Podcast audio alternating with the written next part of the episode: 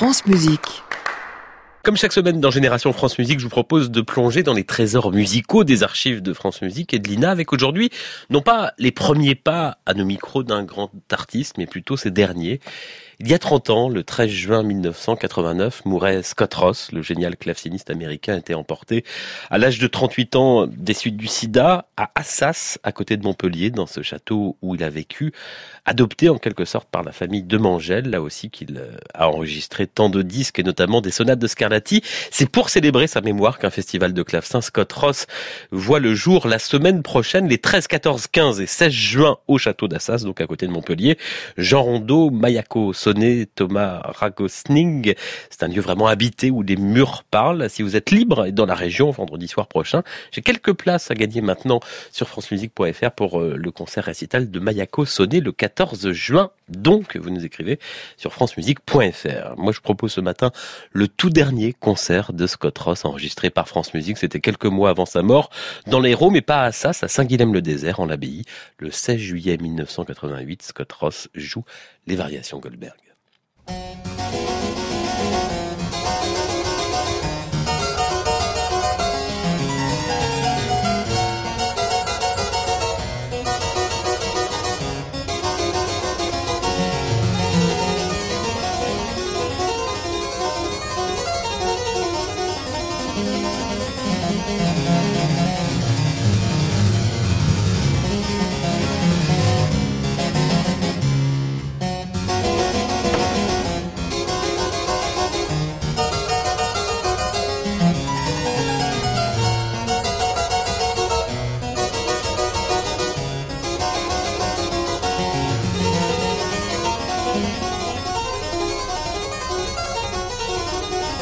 Yeah.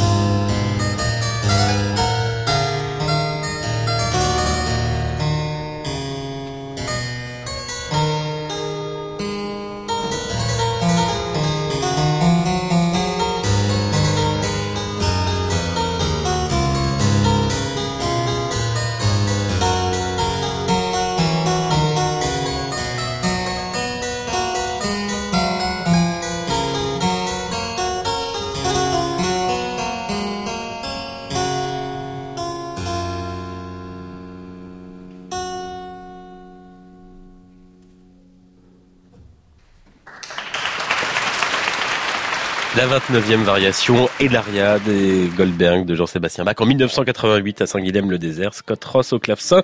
Festival Scott Ross la semaine prochaine au château d'Assa, juste à côté de Montpellier, du 13 au 16 juin. Et j'ai donc quelques places à gagner sur France Musique pour vous, pour le concert du 14. À réécouter sur francemusique.fr.